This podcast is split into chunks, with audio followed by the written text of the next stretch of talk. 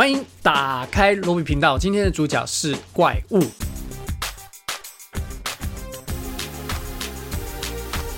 首先，我真的蛮期待这部电影的。除了四之愈合在小偷家族之后展开了跨文化之旅，去到了法国和韩国拍完了真实，还有婴儿转运站之后，回到日本，非常期待他回来使用自己熟悉的语言拍电影。因为在前面两部，我都可以感觉到他的确有一点水土不服，不论是跟东方还是西方的演员合作，而且要合作的编剧是这一位板垣裕二，是改编了《东京爱情故事》还有《四重奏》以及电影。花束般的恋爱，这两者的加成效应会端出来一个什么样的东西？我是非常期待的。这也是四之愈合除了他的第一部电影《幻之光》之外，第二次。不是自己下来写剧本的电影，而且在这个坎城首映之后，虽然没有拿下金棕榈大奖，但是也拿下了这个最佳编剧奖，也就让我更期待这会是一个什么样子的故事了。当然，演员阵容也很坚强，有小偷家族的安藤英，演过板垣育二编剧的《尽管如此也要活下去》的永山英太，加上当年主演阿信的田中裕子，还有今年过世的坂本龙一为这部电影所做的电影配乐，这样子的豪华阵容，果然也在。在第一个礼拜开出了《四之愈合》在台湾最高的票房纪录。我自己看完之后，单就这部电影来说，《怪物》是一部很好看的电影。但是以《四之愈合》电影的期待来说，则是会让我的内心有一种啊，这部电影很好看，但是这不是《四之愈合》的声音，还是让我非常的喜欢，让我非常的感动，然后满足。怎么说呢？我们知道《四之愈合》的偶像是侯孝贤，他一直期待自己能够拍出一部悲情城市来。他跟侯孝贤都是所谓的写实大师。以往的《四之愈合》是用一种关怀社会大众的角度，诠释出那种人与人之间很细腻又很复杂的人际关系，而且是那种很东方人的不擅长表达情感的方式，就是要说不说，或者是不用说的，而是用做的。但《怪物》这次的剧本，板垣裕二写了一个。三段式的悬疑剧，有点像是《爱的成人式》那种，用不同的人物视角，在后面的部分让观众看到一个同一个故事，但是完全不同的观点。因此，这个剧本是相当工整、精心安排的，戏剧性很高。那就跟以往四之愈合擅长拍的那种缓慢的节奏。还有真实的日常感是有点打架相反的，但我必须说，四之愈合还是表现的非常好。他有把这个故事的真实度拍出来，也完全展示了这个剧本应该要出现的内容。虽然关于结局的部分，他们好像还是稍微有一点打架。那看到一半的时候，其实我都还觉得没有什么问题。但是到第三幕剧情还要再翻转一次的时候，我有一个强烈被玩弄的感觉，就有点不爽。可是第三幕的剧情非常的好看。我还是很开心的看完了整部电影，但是结束之后，享受完这部电影的余韵之后，就还是觉得有点可惜，有一个小小的失落感吧。一部四之愈合的电影，但是没有四之愈合那种独特的亮点，好像他作为作者的那种个性消失了。这部怪物更像是四之愈合想要拍出一部更面向一般观众的电影，在娱乐性啊，还有题材的议题性，怪物可能真的是观众最能够接纳的一部四之愈合的电影，而不是福山雅治的《我的意外爸爸》。但老实说，这非常的吊诡。在一个新闻当中，导演本人也有讲到，有一个年轻的导演跟四之愈合说。怪物的剪接啊，跟节奏叙事啊，都非常的利落。建议四之愈合导演以后不要，就不要自己写剧本比较好。但我真心觉得，这不是让这些我们喜欢四之愈合电影的影迷，还有四之愈合本人情何以堪的一种说法吗？因为四之愈合的电影不就是应该要让人慢下来？慢慢看的，不是吗？虽然前面讲了那么多，但我还是给这部电影蛮高的评价的。演员的演技啊，导演的处理啊，还有这个剧本关心的议题，以及它的结构之精妙，导演处理儿童演员的能力，以及这个故事还是打中了我内心柔软的一块。再加上版本容易的配乐，在结局还是拉出了一个非常精彩的戏剧高潮。接下来今天的影片呢，将会谈到这部电影的一些重要的剧情。如果你还没有看过《怪物》这部电影，然后不想要被我爆雷的话，请注意，你可以在看完电影之后再回来把后半段看下去，因为这部电影不爆雷，好像真的很难讨论它。好，三二一。怪物讲述一个单亲家庭的小男孩在家中出现了一个反常的行为，他的妈妈非常的担心，想知道自己的小孩是不是在学校里面发生了什么事情，带着孩子受的伤，还有他说的一些话，就来到了这个学校里面。结果呢，发现这个疑似霸凌小孩的导师一点都没有想要认错的意思，只是想要做一个仪式性的道歉，然后走一个流程就把这件事情结束了。学校里的校长啊，还有其他的老师、主任啊，都没有人想要认真的解决。这个问题无可奈何的他，只能选择把这个事情闹大。但是自己的小孩的情况依旧没有好转。更可怕的是，在一个台风天里，一觉醒来，他的儿子失踪了。第一幕的剧情大概是这样：除了男孩与妈妈的许多互动之外，我们用这个妈妈的角色，用她的角度去理解这个匪夷所思的校园霸凌事件。最让人不舒服的一场戏，应该就是安藤英在学校里面被那些主任老师敷衍的那个过程。那场戏在看的时候，真的。是让我火冒三丈，可是又无可奈何的他，什么事也做不了。最后他终于忍受不了，指责了在场的老师还有校长们，没想到却落入了校长设下的陷阱，把校长跟他孙女的合照给打了下来。不好意思的他只能摸摸鼻子的道歉。在后面我们会知道，这是校长摆好的照片，目的就是要让安藤英饰演的这个来找茬的家长看到这张合照之后，用自己受害者的姿态取得对方的原谅，或者说。说转移焦点吧，可以看到这个校长面瘫的表情背后是有很厉害的城府在的。再来到第二幕，视角来到前面让人看不懂他在做什么的那个疑似霸凌学生的保利老师身上。在这里，他看起来是一个心地善良、莫名其妙被误解，然后被谣言攻击的老师。而前面他看起来怪异的行为，比如说会在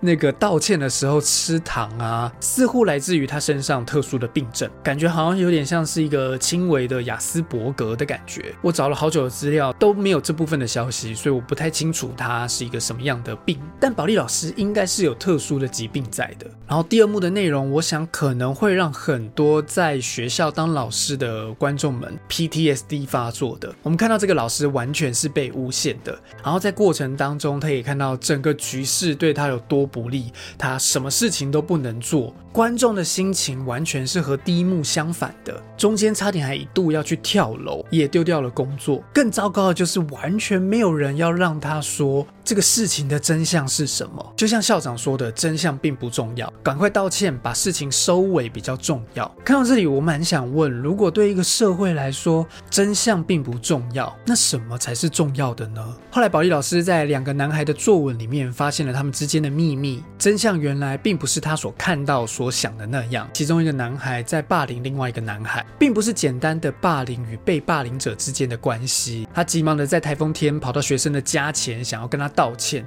遇上了这个发现儿子消失的妈妈。两个人应该是把误会说清了，一起开着车去找小孩。在这个台风天里，两个人穿过了山上的封锁线。看到这个摊方的土石下面有一座列车，因为列车翻了过来侧倒的关系，他们就爬上列车，用手拼命的在化开那个车窗上的泥土，想要看看里面有没有人。那个镜头蛮久的，据说有二十秒，真的是我整部电影里面最喜欢的镜头之一。看着两个大人想要努力的抹去这个车窗上面的泥巴，可是因为下雨的关系，泥土又不断的覆盖上来，就是他们怎么擦都擦不掉，好像是。在讲说，当一个人被贴标签之后，就怎么样也撕不掉了。然后他们也看不到里面的情况。最后是妈妈打开了车窗，可是里面看呀看，却没有发现任何人的踪迹。故事停在了这里。接着我们来到第三幕，视角再转了一次。一开始我还以为是要从校长的视角出发，但校长只是开了一个头，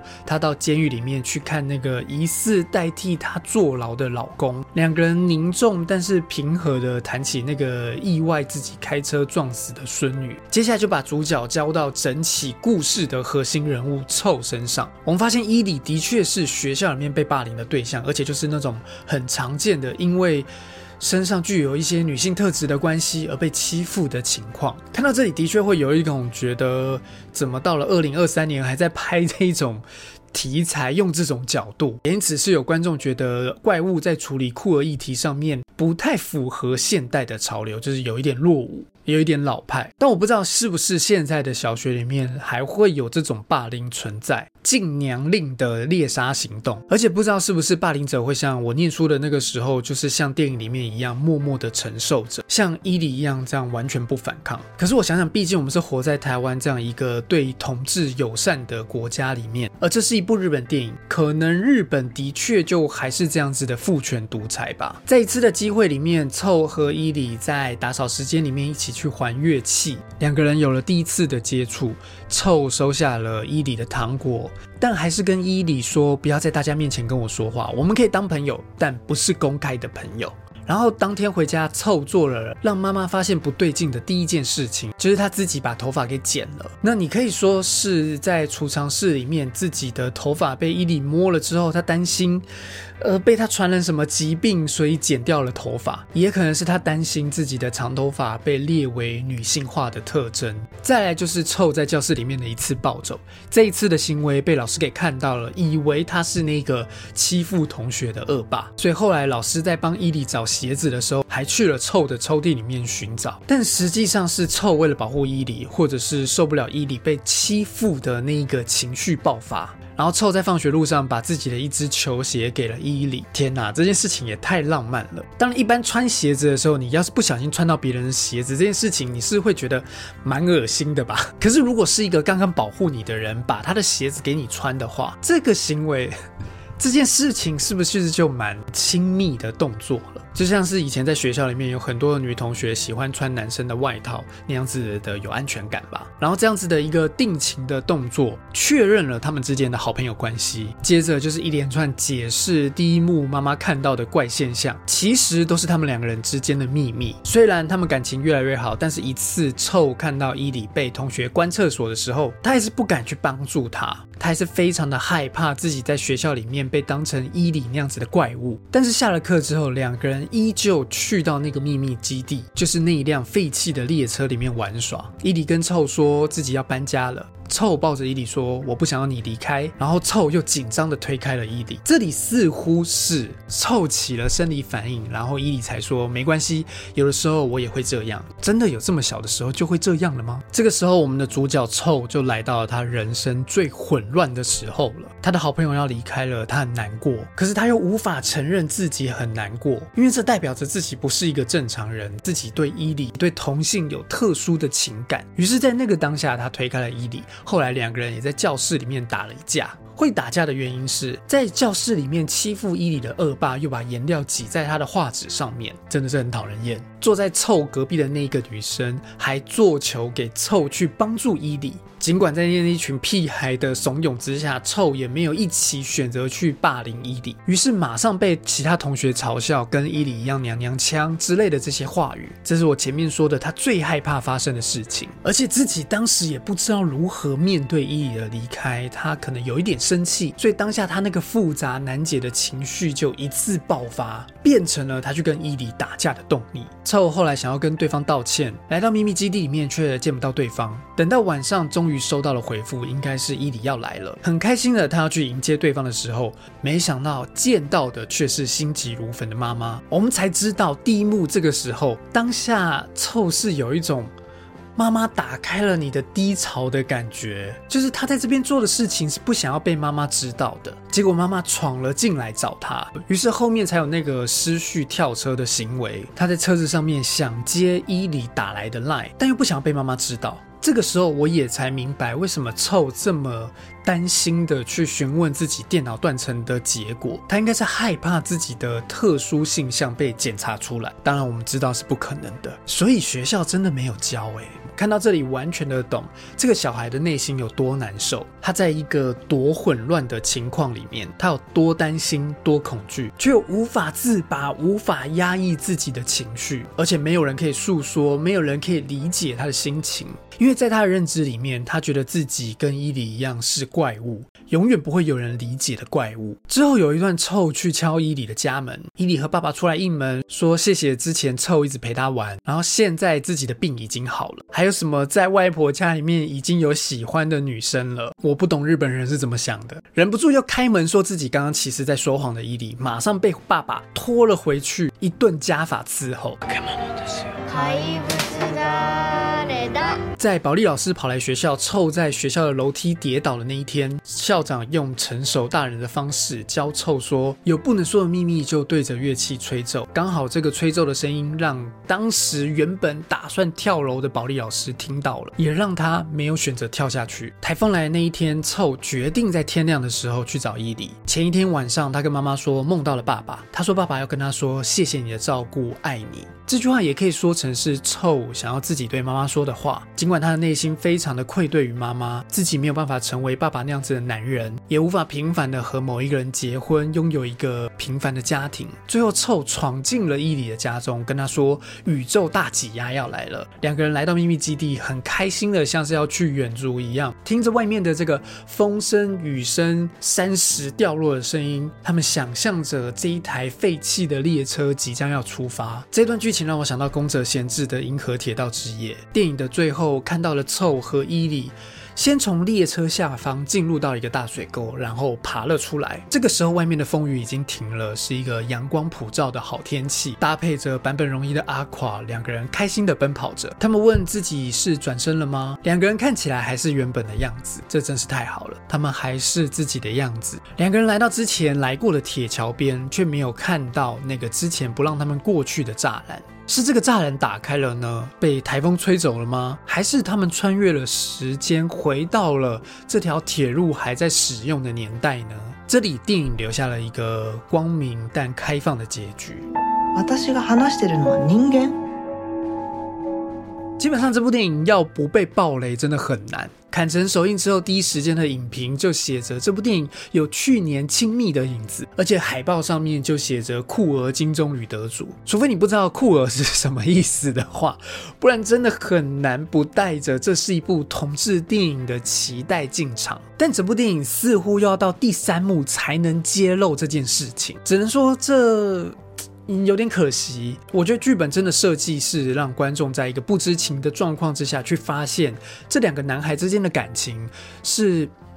有点与众不同的。而且这件事情不是卖点，它不是多然的电影，而是让观众自然的去感受这样的自我探索或者是身份认同。于是我还是忍不住去想，我期待看到一个只有第三幕的版本，但那真的就变成一部统治电影，或者是用麦克和内克的方式，就是没有第三幕的版本。目前这样子的设计，就是让观众好像剧中的大人一样，只知其一不知其二的被引导做出错误的判断。在前两幕的时候，好像我们就是。荼毒那两位少年的大人们一样，那我自己是不是很喜欢这样子这么直接对着观众的批判感？校长这个角色似乎就是那个大人世界的最高层级，他教导臭如何把那些内心不能说的话给说出来，但没有人听到。可是，在其他校长的镜头里面是可以看到的。就算你知道如何去疏解、去处理这个说谎之后的罪恶感，但是那样子的人是不快乐的。校长的脸上是没有丝毫的幸福感可言的。学习成为一个戴着面具的成熟大人是辛苦的。而且这点我我觉得可以扩展到剧中出现的所有除了保利老师之外的大人们，都是这样子说着谎话的大人，包括臭的妈妈安藤英饰演的那个角色，她的老公其实是跟着小三出游的时候过世的，但家里面依然摆着他的牌位，挂着他的球衣，仿佛好像这件事情没有发生过一样。也许他希望能够给小孩一个正常健康的家庭概念吧，但这不就是一种自我欺骗吗？回到校长对臭说的那句话。只有某个人能够得到的东西，不能说是幸福；任何人都能得到的东西才是幸福。这句话是不是在说，当每一个人都能自在的做自己，用真实的面貌过活，那样子才是一个理想的乌托邦，才是一个幸福的世界呢？安藤英饰演的妈妈的角色比较可惜的，作为故事的第一层，除了她那一场大声责骂校长的戏之外，比较少亮眼的表现。最精彩的部分大概就是他跟英泰两个人去找小孩的戏，非常的好看。我强烈的感受到他对小孩的爱。这个角色我觉得很棒的一点是，这个单亲妈妈不是那种母带父职的妈妈，就是她不会拿出权威感来教训小孩，或者说对他有什么情绪勒索的动作。她不是那种控制欲极强的妈妈，我觉得是一种很二十一世纪女性思维的妈妈吧。于是我不太能理解的是，他的小孩为什么没有办法信任自己的母亲，可以把内心的秘密跟他说，会接住自己呢？反而他好像还更相信保利老师一点，这点是我比较没有看到的部分。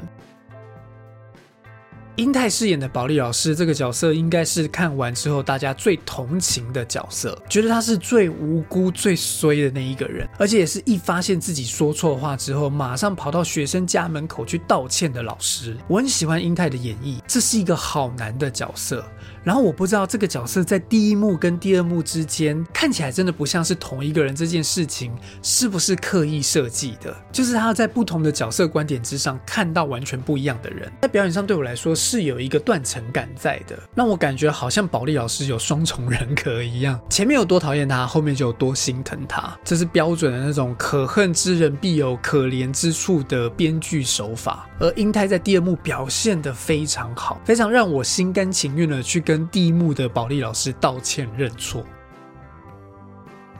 过去四之愈合的电影当中，有非常多的好人做坏事的这个剧情，像是横山家之味当中的妈妈。无法放过那个间接害死儿子的人，到了小偷家族的诱拐行为，或者是婴儿转运站里面的贩卖婴儿，这次当然也有这样的元素在。整个故事从头到尾就是主角不想要被发现自己跟一个同学的来往，而诬陷了保利老师做了什么事情，对他说了什么话，而他可能完全不知道会有这么严重的后果。只是这个剧本很奸诈的，就是让我们观众在前两幕站在让主角说谎的压力面，我们都是那个没有看到事情真相就妄自做判断的大人们。看完的时候，我真心觉得所有可怕的大人都是怪物，不管是家长还是老师。有趣的一件事是，那些欺负伊里的同学们，在遇到老师还有家长来的时候，就是他们在见到大人的时候，是特别的有礼貌的去打招呼问好的。所以你可以明白，那种问好不是发自内心的问好。而是一种体制内的规训，他们很早就知道这个体制社会的玩法是什么。只要你成为这样子有礼貌的好学生，你就可以得到特别的好处等等之类的。而他们长大之后，也必然成为那些怪物家长，或者是想息事宁人的老师们。而的确，在另外一个方面来说，这个剧本当中的怪物，真正的怪物，指的是。在结局里面失踪的那两位男孩，他们认定自己是不被接纳的怪物。于是，我觉得这部电影最让我们去思考的是，是什么原因让他们认定自己是怪物的？只要跟别人不一样就是怪物。在清楚自己喜欢男生的这个伊里身上，很明显是中村狮童饰演的父亲灌输给他这样的认知的，还说他的脑袋是猪脑，也跟保利老师说他是怪物。在教室里面，同学的歧视很明显，就是说他很女生。但老师无意之间的话语，是不是也是一种可怕的影响呢？还有妈妈所谓的。平凡的家庭啊，这种言论。可是如果说这些日常话语都是危险、错误的，那好像又有点太过头了。只是如果说这些大人们都多一些包容、多元的思想价值观，例如社会能够不再崇尚男子气概这件事情，或者综艺节目不再以不够男子气概的人作为笑点，会不会有机会未来的某一天，我们的小孩可以生活在一个没有怪物的世界里呢？这个开放式结局，你可以想成是一个 happy ending，或者是一个 bad ending。他们可能失踪了，再也找不到，也可能躺在某一个医院里面，也有可能他们真的就去到了一个更美好的世界。也或许现实就像那些山泥一样，终究压垮了他们。但导演和编剧的确不想要让我们有任何往这方面的暗示或者是联想。这当然是他们的温柔，我想也是他们想要用这部电影表达的对这个世界的期待。以上这就是我对《怪物》这部电影的想法。今天讲的比较多，也因为这部电影我有特别多的感受跟特别值得讨论的地方吧。你对《怪物》这部电影有任何的意见和想法，我都欢迎在下面留言告诉我。《怪物》这部电影特别推荐给每一个觉得自己很怪，但是觉得自己不是怪物的你去欣赏。